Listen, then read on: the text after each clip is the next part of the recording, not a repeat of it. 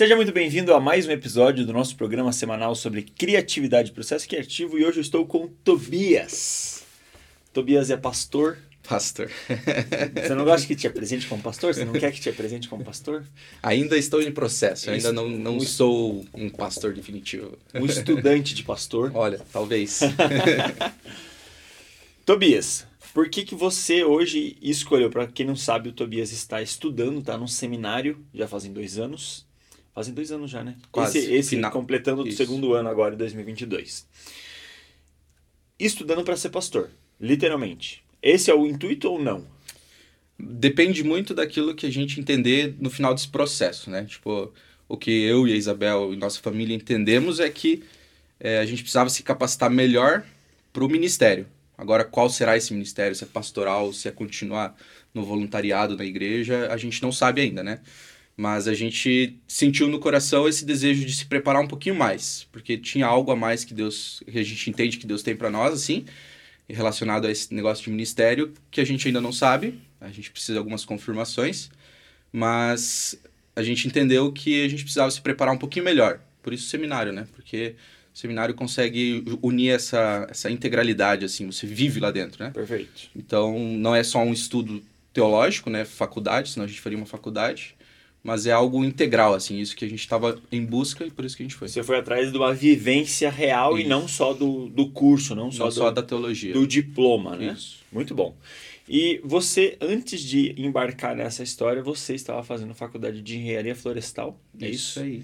Tava já no, no final de tudo e largou tudo. Isso aí.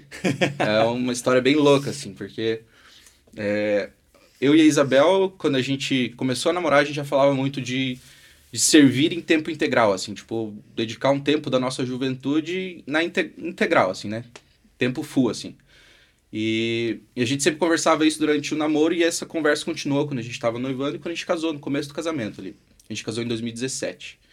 E nesse período eu entrei na Florestal em 2015, ali na Federal. E nesse período eu estava fazendo faculdade e essa esse pretexto da faculdade sempre foi um pretexto esse negócio da faculdade, né? Primeiro vamos terminar os estudos e depois a gente vai.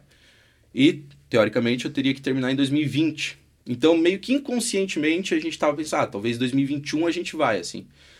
Até que é, um ponto antes, em 2019, quase a gente meteu a louca e foi, assim, porque a gente, ah, vamos largar tudo e vamos ir pro, pro seminário e vamos tal. Vamos já. É, mas não, vamos, não, vamos esperar, vamos pôr o pé no chão, vamos terminar a faculdade. E 2020, todo mundo sabe, pandemia, o federal parou por muito tempo, é, e sempre aquela dúvida do que, que vai acontecer, será que o coronavírus vai embora, não vai embora, o federal vai voltar, não vai voltar?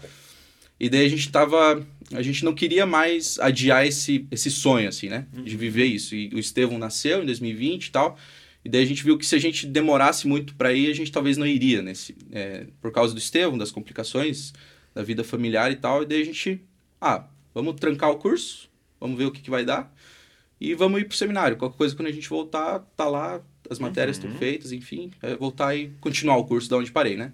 Então isso foi um grande impulso, assim, pra gente, assim. A gente parou, pensou assim, cara, vamos ou não vamos? Tipo, a gente, se a gente esperar, pode ser que não aconteça. E daí foi isso que a gente tomou essa decisão. Então vamos, paramos a nossa vida aqui em Curitiba por agora e depois a gente retorna. Depois retorna e faz acontecer. Isso. O que, que te levou a fazer engenharia florestal no meio da vida total? Engenharia florestal. Eu sempre fui uma pessoa é, que gosta muito de. Eu gostava mais das exatas do que das humanas, apesar de agora estar numa, num, num ramo mais humano, assim, num né? Ramo filosófico. Filosófico, muito filosófico. Mas eu, desde adolescente, assim, eu sempre gostava muito mais das exatas. E florestal porque eu gostava muito de mato, assim. Eu gostava muito de estar no mato, me aventurar e tal. E eu quis unir as duas coisas, assim, né? A exata e o, e o mato, assim. E é um curso que eu me apaixonei, assim. Logo de cara, assim, quando eu entrei, eu me apaixonei. É é, me encontrei no curso, assim. Não é porque a ah, florestal saiu da minha vida. Não, ainda curto pra caramba as, as áreas da florestal, assim. Uhum. E... Mas é isso porque eu gostava muito dessas, dessas duas áreas, assim. Que massa. Quando você era criança, no início lá, porque quem não sabe, o Tobias não é de Curitiba, ele é da Bahia, uhum. nascido e criado lá, e veio para cá com quantos anos? Com 17. 17 anos. Para fazer faculdade. Perfeito. Como era a sua infância? No sentido o que era te dado a ponto de você gostar de, do que você gosta hoje, de fazer o que você gosta hoje? Porque você escolheu engenharia, você uhum. gostava de mato, engenharia uhum. florestal. Uhum. Talvez na infância você foi muito liberto a isso. Você foi uhum. muito exposto a essa a, a natureza, a árvores, florestas, pessoas. Pessoas não tanto, talvez não sei, mas isso era algo seu? Foi colocado em você? Esse desejo, esse desejo pelo mato, brincava só no mato e daí foi escolheu a engenharia florestal? Eu, eu acho que é uma união de duas coisas, né? Tipo, eu acho que existia esse gosto interno, né? É, pela natureza, assim, pelo mato, sempre tá na rua, sempre tá se aventurando. É, mas eu acho que também foi muito colocado em mim, assim, isso é, porque meu pai antigamente ele trabalhava com madeira, então isso madeira sempre estava ali e tal. É, quando a gente tinha nossos grupos de adolescentes, é, a gente fazia numa fazenda que era no mato, então é, algumas circunstâncias é, fizeram corroborar aquilo que eu já gostava, assim. Uhum. Então isso influenciou. Então acho que é uma mistura das duas coisas, o que eu gostava e, e as circunstâncias no qual eu estava envolvido, né? É, Meio que você fazia isso, parte isso. mesmo. É, mas nada foi imputado a mim, ah, vai Sim. fazer ou não vai fazer, né? Uhum. Mas eu acho que tudo corroborou para essa minha afinidade nessas áreas, assim, né? E, e, você fala uh, criatividade, né? A gente olhar assim. Eu achava maravilhoso quando eu, tinha uma fórmula de Bhaskara ou alguma outra coisa, assim, um cálculo que tampava a folha inteira, assim, só de cálculos, assim, sabe? Isso me fascinava demais, assim, desde a quinta série ali, quando a gente começa a introduzir no, na matemática um pouco mais complicada é, ver aquelas contas que tomavam uma, uma, uma, página inteira, assim, eu ficava fascinado, assim. Então, eu sempre gostei de muito cálculo, assim. Hoje já estou muito afastado, né? Mas, mas era algo que eu, eu lembro que eu olhava assim, eu, eu quero fazer isso, sabe? Sim. Naquela confusão de números, eu consegui chegar no resultado e eu entender aquela confusão Você adorava aquilo. Eu gostava disso. Que legal. E, e, eu via arte naquilo, né? De alguma certa forma, assim. Bizarro, porque, legal, seu pai trabalha com madeira, aí você gosta de, de da mesma ideia, uhum. aí você é envolvido na engenharia, no mundo de exatas, no mundo de cálculos e números, uhum. mas ao mesmo tempo no mundo real. E você tem acesso a coisas palpáveis, como madeira, uhum. e tem acesso a, a coisas mentais que são os cálculos e as uhum. divisões e os uhum. projetos e ah como que a gente conta uma árvore ah como que a gente uhum. faz isso como que fantástico uhum. ah, acredito aí entra um ponto muito grande que eu gosto que ninguém é de humanas e ninguém é de exatas ah não é ninguém está dividido uhum. as pessoas estão sempre elas gostam das duas coisas. Uhum. Só que, às vezes, um, um pouco mais, um de pouco menos, né? de maneiras né? diferentes. Uhum. Então, você estava no lado humano e no lado exato, Sim. 100% do uhum. tempo. Perfeito. O que, que hoje te faz continuar com a certeza do, de fazer o, de seguir o ministério, de estar lá fazendo é, o internato lá, como é o nome? Seminário. O seminário. O que te faz continuar com isso? Porque você falou assim, ah, tranquei a faculdade, eu posso voltar a qualquer momento, mas uhum. o que te faz continuar? Eu sei que faziam, eram planos já, uhum. e a pandemia só veio para ajudar os planos a serem concretizados uhum. no final das uhum. contas. O filho veio na pandemia, a, o a seminário veio na pandemia. O que, que faz hoje você continuar com o seminário?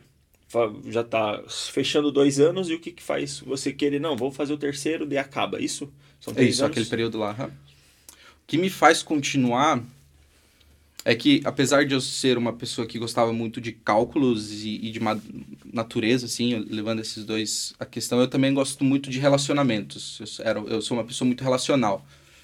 É, gosto muito disso. E eu acho que isso que fez eu, eu, eu olhar esse lado mais ministerial. Porque quando eu cresci, eu também, eu, eu era um ratinho de igreja, assim. Minha mãe sempre muito envolvida e eu sempre muito envolvido também. Então, essa questão religiosa, digamos assim, também sempre estava embutido em mim, assim. Mas eu acho que essa paixão por se relacionar com pessoas, assim, sabe? É, e por isso que a busca por uma melhor é, capacitação nesse sentido, né? É, do relacionamento, de como lidar com pessoas e tudo mais. E, e eu acho que é isso que me faz continuar, assim entendendo o meu propósito. É, eu não sei ele por completo, mas eu entendo ele gradativamente, assim. Uhum, a cada passo que você dá. É, eu entendo ele e, e, a minha, o, meu, o que me faz continuar é caminhar em direção a esse propósito, né? Que, que a gente entende como família. Então, é isso aí. É, é amor a Deus e acreditar que o propósito que ele tem para mim, assim, sabe? E é buscando, nas, eu consigo entender esses é, esse propósito buscando nas escrituras, em momentos de oração, conversas com outras pessoas, a, a comunidade reconhecendo alguns dons e talentos em mim. Então, isso corroboram para que é, a gente possa continuar nesse caminho. Assim. Então, é, é isso aí. Muito bom. Depois dessa introdução maravilhosa para sabermos mais quem é Tobias, agora eu quero saber o que você acredita, o que você crê, o que você espera. Criatividade. As pessoas nascem criativas, você nasceu criativo? É... Gosto muito disso porque é, a gente sempre eu acho que tem que voltar para o ponto de partida, né? É... Da onde surgiu a criatividade, eu acho assim. É... Da onde surgiu a criatividade no ser humano, né? É... A gente aprende em, em teologia algumas coisas assim, agora vou ser mais teólogo, uhum. mas a gente aprende que Deus ele tem atributos, né? Tem características. E lá na criação, lá em Gênesis 1 e 2, a Bíblia fala que nós fomos feitos à imagem e semelhança de Deus, né? Imagodei, que falam por aí. É... E alguns atributos Deus comunicou à sua criação e alguns outros ele não comunicou. Daí são os comunicáveis e incomunicáveis. Exemplo, é incomunicável. Nós sabemos que nosso Deus é um Deus onisciente, sabe de todas as coisas, né? A Bíblia revela isso. E isso a gente não, não, não tem, esse atributo, né? Ele não comunicou isso à sua criação. A gente tem que estudar, a gente tem que aprender, então a gente não sabe todas as coisas. E atributos comunicáveis são aqueles atributos que Deus comunica, ou seja, senso de justiça. A gente tem senso de justiça porque nosso Deus é um Deus justo. É, nós somos capazes de amar porque é, nosso Deus é um Deus de amor e nos amou. E a criatividade está ali, né? Nós somos criativos porque nosso Deus é um Deus criativo, criou os céus e a terra e tudo, toda a, a especificidade, é, especificidade de cada coisa, assim, né? Então eu acredito que vem daí a nossa criatividade. Então sim, eu acho que o ser humano ele nasce criativo porque nós somos a imagem de Deus, nós somos a imago Dei dele, né? E, e por causa disso a gente nasce criativo. Alguns têm uma facilidade de enxergar essa criatividade e outros não, né? Ou de maneiras diferentes, na verdade. Alguns têm a criatividade em, em maneiras diferentes de viver, assim. Mas é, a, a, história da humanidade não acaba em Gênesis 2, na minha opinião. Na minha opinião, não, tá lá na Bíblia, né? Em Gênesis 3 tem a queda. E tudo isso foi corrompido. Todo ser humano por completo. A gente não sabe amar direito, a gente não tem, não tem senso de justiça direito, por isso que existe tanta injustiça no mundo. E a criatividade, na minha opinião, também foi corrompida. Mas ela não foi corrompida no seu ser, mas no propósito de existir, assim, sabe? É, o propósito que Deus deu à humanidade foi de honrá-lo e glorificá-lo eternamente. E, e para isso que ele deu os atributos a Deus, para se relacionar com o ser humano é, lá no Éden, né? E a partir do momento da queda, isso tudo se corrompe, o homem se corrompe por inteiro, né? E todas as áreas do homem se corrompe. Então eu acho que a gente perdeu a, direção, assim, a gente ficou perdido no mundo. E a gente precisa é, realinhar os nossos propósitos, a, a nossa direção, e isso é, é, só em Jesus, né, que realinha isso, que ele nos regenera, para que sim a gente possa usar a nossa criatividade para o propósito que ela foi criada, assim. Então existe esse, esse caminho que eu fiz, né, de, de nós somos criativos porque nosso Deus é um Deus criativo, mas nós perdemos isso com a, com a corrupção do homem, e a gente precisa realinhar isso de novo aos olhos de Deus, assim, ao, ao propósito no qual ele foi, foi criado. Então é nisso que eu acredito. Então, seguindo essa mesma ideia, essa mesma linha, uma pessoa pode deixar de ser criativa hoje. Ela pode não ser mais criativa. Eu acho que não, é, é, porque, como eu falei, né, isso está dentro de nós, assim, sabe? É, é, a não ser que seja um psicopata. Existem as exceções, né, óbvio. É, mas eu acho que todo ser humano ele é capaz de amar. Porque existe isso dentro de nós, né? uhum. né? E a, a criatividade, eu acredito que é a mesma coisa. Nós somos capazes de ser criativos. É, então, isso, eu acho que isso está dentro de nós. É, precisa ser exerc exercitado, né? Para isso sair, né? É, não é algo fácil, assim. É, mas é, é aquilo que eu falei do propósito. Alguns seres humanos ou algumas pessoas, eles não sabem o propósito para sua criatividade. Eu acho que ali está o ponto que precisa ser corrigido. Uhum. Mas não que a pessoa não tenha a criatividade, mas ela, ela muitas vezes ela não, não sabe o porquê da criatividade dela existir, assim. E esse propósito que precisa ser realinhado. Perfeito. Às vezes ela entrou, foi induzida de uma forma diferente, de uma forma errada, de uma forma não correta, entre aspas, e está num meio onde a criatividade dela é surrupiada é. a ponto dela não conseguir mais criar. Uhum. Perfeito. O que é arte para você? Você como pastor, como teólogo, cara, o que é arte? Você falou muito da questão de que foi criado para isso, Deus é o criador, uhum. nós existimos para isso, para o amor, lá, lá, lá, lá. O que é a arte nesse meio total? Eu acho que a arte ela faz parte é, do relacional, assim, sabe? Eu acho que para a gente se relacionar com outras pessoas, a gente precisa fazer arte, a gente precisa fazer cultura, assim. Por isso que eu também não acredito que uma pessoa, um, um ser único, individual, sozinho, é capaz de produzir cultura, porque a cultura ela tem o objetivo de se comunicar. Uhum. Eu acredito nisso. Ela talvez ela possa produzir um embrião de cultura, mas ainda não é cultura. E eu acho que a arte ela é um meio para produzir essa cultura, essa cultura de se relacionar com as pessoas. Então, é, e, e, se a gente for é, ver essa questão, tudo acaba sendo arte daí. O, o, jeito que eu me comunico, o jeito como eu vivo, o jeito como eu, eu, eu passo as minhas ideias, isso tudo acaba sendo arte porque acaba sendo o jeito que eu me comunico. Eu acredito que é nesse fim de, de comunicação, assim, de, de viver em comunidade. Por isso que existe arte. Para mim, arte é, é mais ou menos isso. Assim. No final das contas, é como o criador conversa com a gente. Isso. E a gente conversa com os outros. Perfeito. Através da arte. Dele para nós, de nós para com todos os outros. Isso aí. Muito bom, gostei. Você acredita que existe arte, existe criatividade dentro da teologia? Ah, com certeza. É, com certeza. É, existe muito. Vamos separar agora. Criatividade é, arte primeiro. Eu acho que existe arte, como eu falei, em tudo como o ser humano ele se comunica, é, e trazendo para a teologia o jeito como a gente transmite as escrituras, o jeito como a gente estuda, ela acaba sendo arte. É, é uma arte quando um, um bom pastor tem uma, uma, boa, uma boa homilética, né, que fala muito bem, que sabe transmitir as ideias muito bem, isso é arte cara consegue transmitir a, a, as ideias e os pensamentos que ele extraiu do texto muito claramente. O cara que consegue ler um texto e, e perceber é, a, as minúcias do texto, isso é arte. É, o cara que, que se dedica é, para para viver para outra pessoa num projeto social, alguma outra coisa, isso é arte. Então eu acredito que sim, teologia tem tudo a ver com arte, assim. Tem até alguns é, é, autores que falam muito de, dessa relação da arte com a teologia e, e, e, com a sociedade, assim, que tem que ser algo juntos, assim, né? E criatividade, com certeza, né? Porque é, a gente a gente precisa é, olhar para as escrituras e, e entender, né? É, fazer todos aqueles processos mais técnicos de exegese, de hermenêutica e tal. E ao fazer esses processos, a gente está exercendo a nossa criatividade e eu acho que o Espírito, aí, ele vai colocando a, as suas respostas dentro de nós, é, através do texto ou de, um, de uma pregação, e é, e é manifestada dessa maneira, né? Na criatividade do Espírito, assim. Então eu acredito muito nisso os dois assim. Toda interpretação é uma interpretação ou existe a interpretação correta e a interpretação que você só levou para sua vida? Hum, eu sei que é uma pergunta a... muito abrangente, você uhum. não pode dar sim ou não. É. A mensagem que o escritor fez está lá.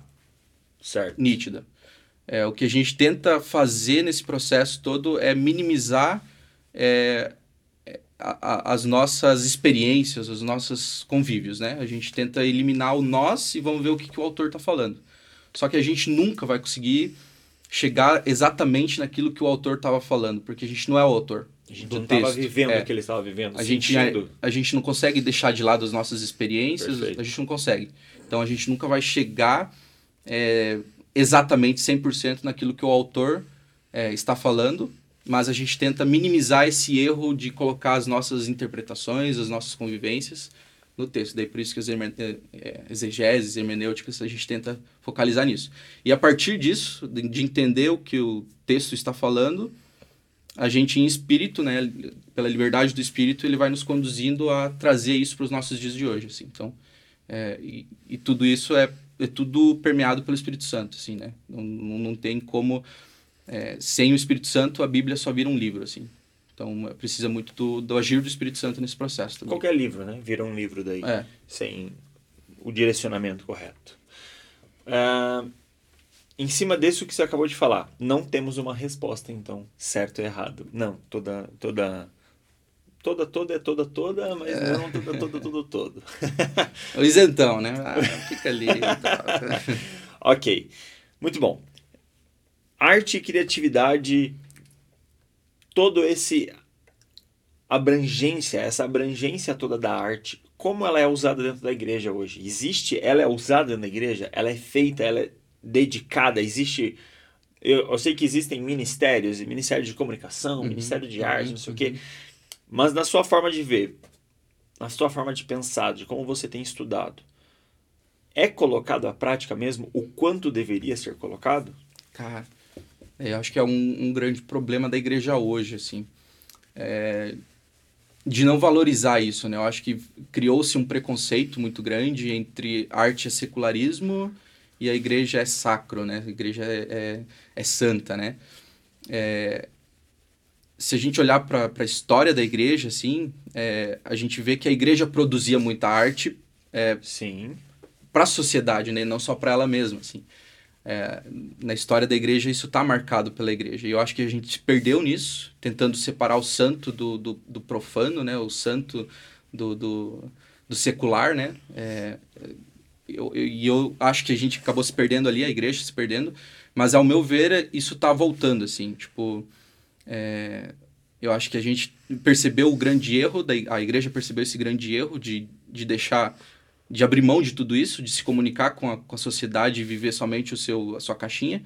E ela está de novo é, querendo se comunicar com a sociedade. Eu acho que para isso ela precisa fazer arte, ela precisa ser criativa. Então, nesse processo, eu acho que a igreja está voltando a, a, essa linha de produzir, assim. Igrejas sadias, elas produzem arte, eu acho. Igrejas sadias, elas comunicam com a sociedade a partir do momento que ela não está comunicando com a comunidade ao seu redor, ela perdeu a essência de ser igreja. E para fazer isso a gente precisa fazer arte, né? É, falar a língua da sociedade, falar a língua da comunidade. Perfeito. Você entrou num ponto muito legal ali do, do, do santo, do profano, do secular e do não secular. Ao seu ver, eu tô, eu, é o meu ponto de vista, não vou dá-lo aqui, eu tenho ele. Mas a igreja não foi tola em algum momento, a igreja não mas alguém dentro da igreja, um pastor, um padre, alguém em algum momento chegou e colocou todo o seu, seu ódio para fora e falou que isso é errado. Isso aqui não é certo, isso aqui é secular, essa arte é secular, essa música é secular. O secular no sentido da teoria, né, tudo uhum. que não agrada a Deus, tudo que não tra traz louvor uhum. a Deus. Uhum. Mas trazendo do início, do princípio de tudo, de Gênesis 1 talvez, tudo é para ele por ele, né? Então por que que em algum momento as pessoas foram lá ou alguém foi lá e deu uma nova regra assim, ó, isso aqui é do demônio. Isso aqui é secular, isso aqui não presta.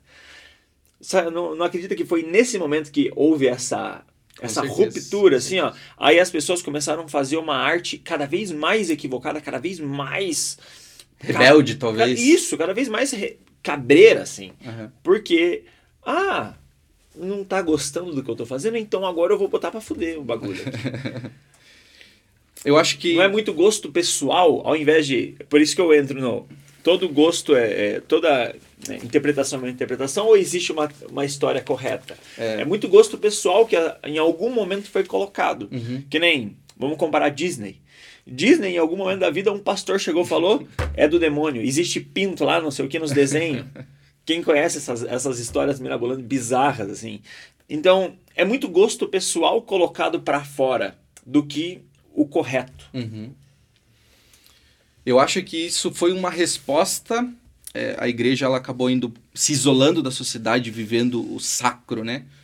Por causa que um dia ela esteve muito envolvida com a sociedade e ela, ela ela estava corrompida pela sociedade. Uhum. Existiu esse momento, assim, né? Onde igreja e Estado estavam totalmente corrompidos um com o outro é, e, e, não, houve, não havia essa divisão ali, né?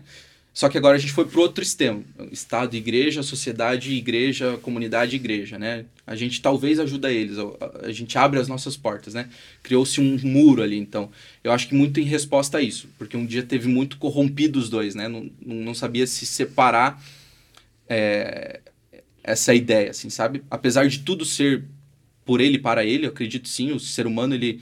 É, eu acho que não existe essa, essa distinção de de secular ou não, porque, cara, é, Deus é, ele criou todas as coisas, é, tudo pertence a ele, Sim. né? Nessa ideia de tudo por ele e para ele.